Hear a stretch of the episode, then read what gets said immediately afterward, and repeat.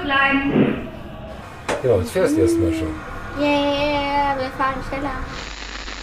Also ich habe eigentlich zwei Lieblingsmomente gehabt und zwar einmal, als ich äh, mit dem U-Bahn-Fahrer ein Interview gemacht habe und dann da das erste Mal so auf ähm, losgefahren bin, dann hatte ich auch ein richtiges Bauchkribbeln im Bauch.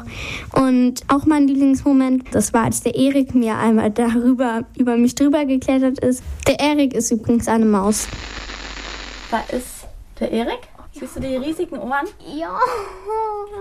Das sieht so aus, als hätte der da so kleine Lautsprecher an den Ohren. oh, der ist so süß. Ja. Der Erik klettert jetzt an mir hoch.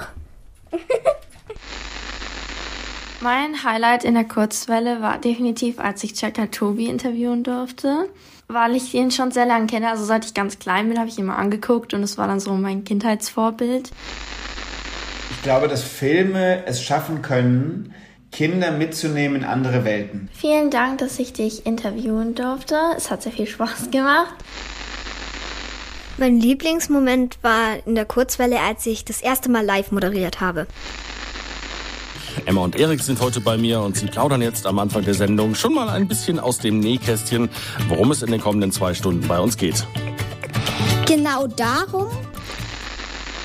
Mein Lieblingsmoment in der Kurzwelle war, wo ich mir ein Lied aussuchen durfte. Das, was ich mir ausgesucht habe, hieß Dark Horse.